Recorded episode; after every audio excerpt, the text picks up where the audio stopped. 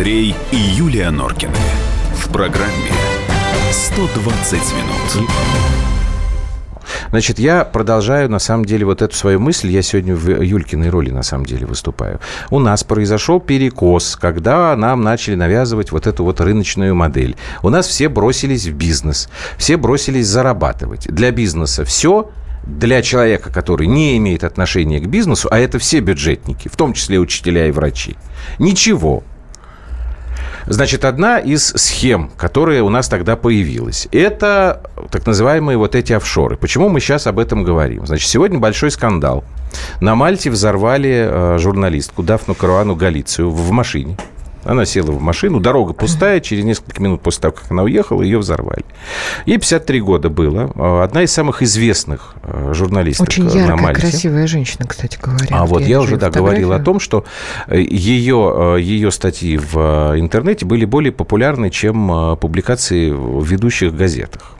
Значит, э, в чё, чем она прославилась в самое последнее время? Значит, если вы помните, была такая история с панамским досье, вот, и э, Дафна Галиция провела свое расследование, она, в общем, там установила, что супруга премьер-министра, она как раз владела такими компаниями. В общем, как бы к ней было очень много вопросов, к этой госпоже. Значит, премьер-министр Мальты, господин Мускат, некоторое время назад э, подал на Дафну Круану Галицию в суд, сказал, что это все, естественно, там клевета и телетили тролливали. Вот. Сегодня он сказал, что это варварское, там, естественно, преступление, наступление на свободу слова и так далее, и так далее. Ну, как обычно бывает в таких случаях. Я не хочу ничего говорить. Вот. Джулиан Ассанж уже, кстати говоря, премию назначил да, да, вот 20, 20 тысяч, тысяч евро. евро да, за информацию об организаторах убийства журналистки. Но я бы хотел вот все-таки не, не столько сейчас говорить о личности ее, сколько поговорить вот об этих самых офшорах. Сейчас у нас э, в эфире доцент кафедры бизнеса управленческой стратегии Российской Академии Народного Хозяйства Госслужбы Эмиль Мартиросян. Эмиль Георгиевич, добрый вечер. Добрый вечер. Добрый У нас вечер, в последнее время, да, особенно после того, как э, президент э, стал продвигать вот эту идею деофшоризации, у нас возникает mm. такое навязываемое, что ли, мнение, что офшоры – это всегда плохо. Так ли это на самом деле? Ну, э, на самом деле, э, само понятие офшора, да, если разбираться в его истории и вообще в значении, э, это не всегда имеет однозначную, однозначную интерпретацию, да, в, частности, с какими-то теневыми или серыми схемами. То есть мы не можем ставить а. равенство офшор равно коррупция? А, я бы не, а, не утверждал так, угу. потому что у а, самого механизма офшора есть очень много назначений. И в частности, есть белые и есть серые офшоры. Да? В частности, например, Белые, белые офшоры – это абсолютно легальные схемы, к которым прибегают предприниматели разных стран, не только России. Ну, например, да, имея в виду защиту интеллектуальных прав. То есть там не стоит никакой вопрос с оптимизацией налогообложения и так далее, и так далее. Они просто переводят свои ключевые активы, интеллектуальные активы в юрисдикцию, которая имеет большим э, юридическим иммунитетом. А, вот что касается э, криминальной стороны, это уже сторона, связанная с э, оптимизацией налогообложения, сокрытие конечных бенефициаров и э, э, увод э, и формирование нового центра прибыли. Вот когда такие механизмы формируются, тогда можно говорить о том, что да, действительно, они являются не совсем а, законными. И прежде всего, а, деофшорный закон, который действует в России, он призван как раз вернуть капиталы серые, а не угу. белые. А, поэтому на сегодняшний день, если мы говорим там о Мальте, о Кипре, то эти страны, а, участники Евросоюза, они а, обязаны соответствовать Базелю 4, это новый пакет финансовых правил, который был принят на уровне Европейского Союза, по которому ужесточается практика доказательства природы капитала что, что очень важно и для российских компаний. То есть, соответственно, в соответствии с этим эти страны и эти банки, которые, банки, которые работают в этих странах, они обязаны соответствовать этому стандарту и открывать счета и вести операции только для того капитала, который может доказать природу, природу его возникновения. Угу. Эмиль сегодня... Георгиевич, а скажите, пожалуйста, вот да. если есть, конечно, такая статистика, там, если вы обладаете угу. этой информацией, если мы говорим угу. с вами про нашу страну, про Россию, вот да. у нас да. офшорная деятельность, она больше криминальная или она в меньшей степени криминальная? Вы знаете, есть статистика ОСР, а, Организации экономического развития содействия, да, которая э, непосредственно борется с нелегальными офшорами. Так вот, по ее данным, до 40% э, офшорных механизмов и офшорных э, транзакций являются не финансовыми, являются белыми. Так. О чем идет речь? Речь идет о том, что российские предприниматели открывают офшоры и регистрируют на них свои права интеллектуальной собственности. Ну, то есть на торговые марки, на э, технологии, ноу-хау, изобретения и так далее. Почему? Угу. Потому что на сегодняшний день у нас не в полной мере разработано законодательство защиты интеллектуальных прав. И, э, грубо говоря, предприниматели э, обеспокоены тем, что результат их э, интеллектуальной собственности может быть, ну, может быть, там... Ну, понятно, кто-то им воспользуется, это, это ясно. Да. Воспользуется, да. Угу. Что касается 60%, это финансовые офшоры, там, где имеются финансовые операции, да, перетока капитала, оптимизация налогообложения и так далее, и так далее. На сегодняшний день это уникальная пропорция, потому что если брать, например, Соединенные Штаты, uh-huh. то там 98% а, транзакций это финансовые офшоры. Там, где есть э, цель сокрыть бенефициара или оптимизировать налогообложение. у нас или еще не так все плохо? Создать... На мой взгляд, угу. да, потому что мы находимся в режиме офшорных. То есть нет предела совершенства. Нет предела совершенства, деле. да. Интересно. Совершенно верно, да. Мы, угу. находим, мы находимся в офшорной теме всего лишь 20 лет. Но основное, что на сегодняшний день делается да, в, в этом плане, это разрабатывается закон, по которому э, ставится задача вернуть капиталы российские, которые ушли в зарубеж угу. именно по финансовым схемам. Понятно. Финансовым Спасибо офшорам. вам большое. Извините, время у нас э, закончилось. Эмиль Мартиросян, доцент кафедры Я бизнеса, спросить у Эмиля управленческой стратегии Российской деле, Академии да, насколько подрывает это экономическую э, мощь А это мы давай сделаем вот что. Мы давай вспомним после э, короткой паузы одного из наших недавних гостей. Он как раз на твой вопрос э, практически ответил. В эфире мы его ответ напомним. Сейчас очень короткая пауза, мы вернемся. Андрей и Юлия Норкины. В программе 120 минут. И в России. Мысли нет и денег нет. И за рубежом. Да хоть на Луне. Как же ты не дурачина, братец, тебя много сантиков, а ты в тюрьму попал. Деньги правят везде. О них говорили, говорят и будут говорить. По будням с 13 часов 5 минут по московскому времени в программе «Личные деньги» на радио «Комсомольская правда».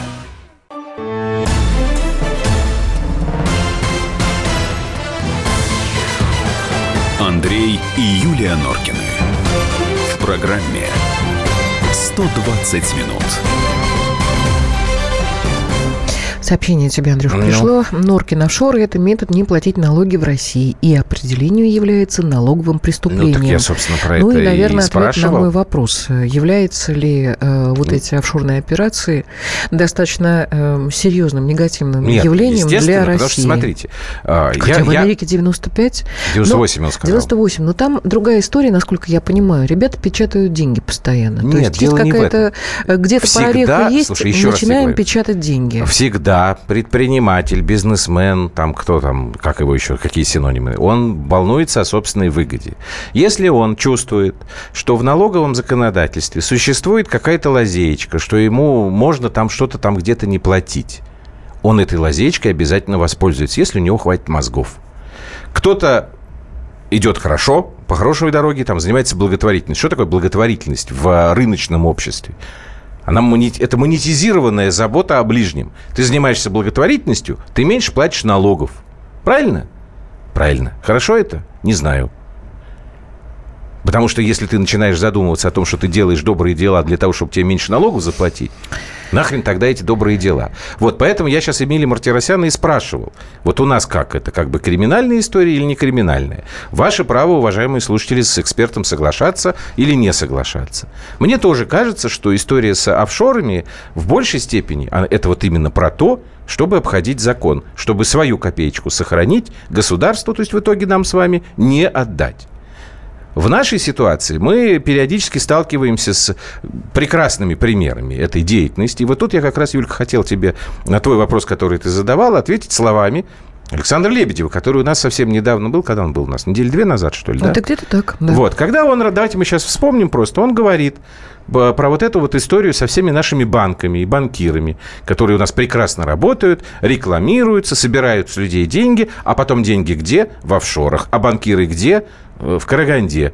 Дайте нам, пожалуйста, ну, в Лондоне, лебедь. Ну, хорошо, в Лондонде. Караганда да. зачем им нужны? Ну, это я так, для рифмы. Я традиционно последние 10 лет говорил, что все банки, которые лишились лицензий, везде были факты воровства. От 10-15 до 100% было украдено клиентских денег. То есть деньги привлекались и воровались с банкирами. А банкиры потом уезжали за границу вместе с деньгами. А вопрос только, сколько они украли. В каждом отдельном случае, а, допустим, 15% или 95%. Думаю, что банковская система уже приехала в такую ситуацию, что большая часть оттуда выведена. Ничего страшного в этом нет поскольку это уже осознанная экономика явление. В этом смысле ничего не изменит э, запрет выезда банкиров. Вместо этого надо делать государственную политику по возврату этих денег обратно. Какая Просто копировать быть? американцев. Вот американцы ну, ну последние 9 лет с помощью прокуратуры и есть у них там при Минфине департамент контроля за внешними активами, они привлекают юристов, они наезжают на банки, и они вернули таким образом 320 миллиардов долларов. Мне предлагают вариант, где-где в Улан-Удэ. Какой ну, у меня где-где в Улан-Удэ. был. Кошмар какой. Нет, у тебя нормальный голос. Просто когда ты слушаешь свой голос, он кажется всегда отвратительным. Мне Виктор, то же самое. вот пока мы Виктора Анатольевича еще не включили, Виктор нам пишет, который тебе про офшоры. Так. А, Возоплел. Доходы от продажи алюминия и нефти идут в офшоры, а эксперт блеет об интеллектуальной собственности. Пуля отливает. Офшор для вывода финансов из России под 4% за обналичку. На Кипре трахнули все, все российские офшоры, Было дело. офшоры, забрав 50% со счетов, и предложили несогласным подать в суд. Угу. Никто в суд подавать не стал, так как в офшоре деньги украденные у России. Естественно. Такая а замечательная история. Виктор, президент вам предупреждал, что возвращайте деньги. Но, уважаемый Виктор, я же говорю, да, что вы можете соглашаться с экспертом, можете не соглашаться. Как бы Эмиль Мартиросян приводил как бы все стороны. Но вы же не будете спорить, что иногда офшор используется и так. И мы с вами не спорим, что в основном но мы с вами согласны с Юлей. Это делается для того, чтобы... Нет, а что, э, собственно, мы, дорогие друзья, товарищи, любимые, хотим? Мы в 90-х годах прекрасно взяли э, на схемы на вооружение и кальку амери... жизни э, американцев, да, начиная от ножек э, Буша, заканчивая всем остальным тем, что заводы А теперь были мы, как говорит Лебедев, должны брать на вооружение э, американскую же систему борьбы с этой хренью. Э, недра и прочее, прочее, прочее. Видите, мы еще даже Америки не достигли. Мне иногда кажется, что наши либералы, они так нервничают по поводу того, что у нас офшоры уходят только 40%, а не 98%, что вся вот эта вот история, ну, в том числе сказала, и о нет спящих. предела совершенства. Подождите да, со спящими. Вот... У нас еще один такой коррупционный момент. Значит, госсистема пока у нас не работает, это очевидно. Значит, у нас предложение законодательное, законопроект внесен в Думу о защите сообщивших о коррупции. Значит, предлагается что сделать? Если человек, вот, Юлька, ты призываешь всех всегда там звонить, писать, там, туда-сюда, в прокуратуру. Там. Я призываю не бояться. Да, вот, значит, Хотя, предлагается конечно, человека такого защитить. Что именно?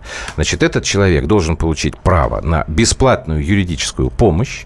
Он должен быть защищен от неправомерного увольнения – ну, если вы докладываете о коррупции вашего там начальника, насколько я понимаю. А это знаешь, в каком И случае? от привлечения к дисциплинарной ответственности. Вот ты, например, знаешь, что ты... Только тут палка о двух концах. Ну. Ты получаешь зарплату, половину своей зарплаты... В пакетике. В конверте. В как ну. я в Меркури получала, да? Ну. Ну, невозможно людям сказать, что, ребят, давайте заявите об этом. Но тебя уволят. Ну, потому что маленькая часть, которую получаешь официально, она совсем маленькая, она ну, 8-10 да, или тысяч тебя уволят, или в тебя Москве, оставят да? на, на а этих... кому хочется, естественно. Ну, вот я так понимаю, что ну, этот законопроект должен тебя защитить. Виктор Цимбал, эксперт Национального антикоррупционного комитета у нас в эфире. Виктор Анатольевич, как вы относитесь к такому законопроекту? Этого будет достаточно для того, чтобы люди могли безбоязненно сами бороться с коррупционерами? А, добрый вечер. Добрый ну, вечер. Во-первых, хот...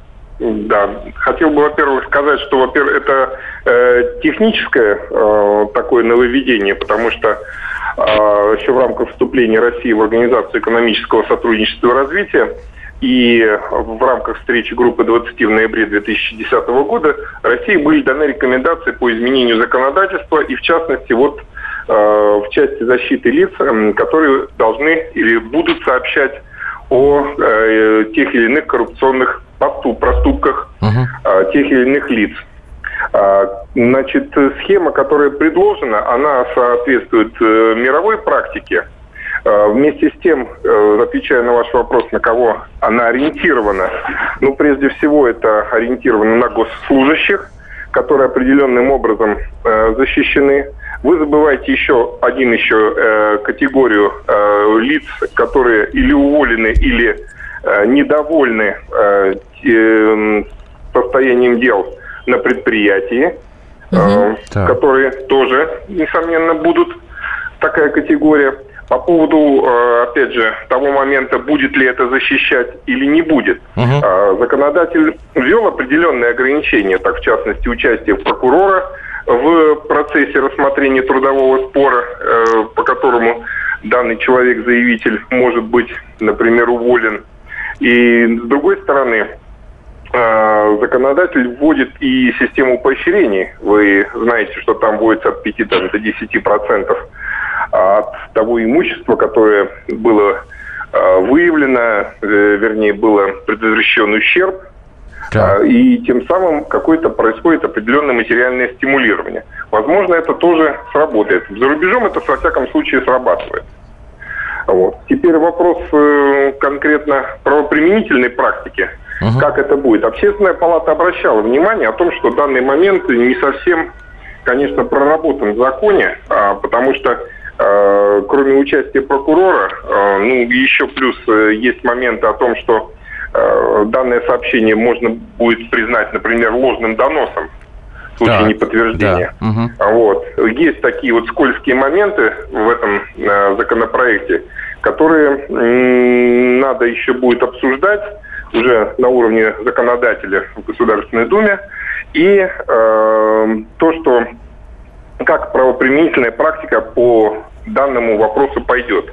Потому что вот на данный момент, э, как вы знаете, у нас э, тоже существует система сообщения о тяжких, ну, особо тяжких, вернее, преступлениях, э, но пока ну, она не до конца пока действует. Ну, общеуголовных uh-huh. преступлениях, я говорю. Uh-huh. А почему вот, она не до конца поэтому... действует, Виктор Анатольевич? Ну, потому что она связана со многими проблемами человека. Во-первых, э, он вынужден э, будет вовлечен в орбиту процессуальной некой деятельности. Он уже должен будет как минимум дать показания угу. или как-то себя идентифицировать. Так.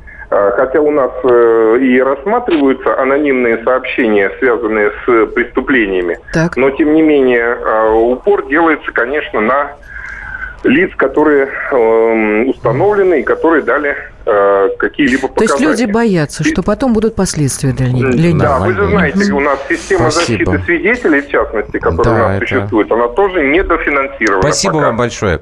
Спасибо. Адвокат Виктор Цимбал, эксперт Национального антикоррупционного комитета. Кирилл пишет, защитим Юльку всем миром. Юлька, можно ты не пойдешь воевать с коррупцией? Прям все-таки а, останься, останься в семье. Хоть Кирилл тебя и защитит всем миром. Кирилл, вам спасибо, безусловно. Сейчас спасибо большое, я подумаю. Продолжим. Андрей и Юлия Норкины. В программе «120 минут». Товарищ адвокат! Адвокат! Спокойно, спокойно. Народного адвоката Леонида Альшанского хватит на всех. Юридические консультации в прямом эфире. Слушайте и звоните по субботам с 16 часов по московскому времени.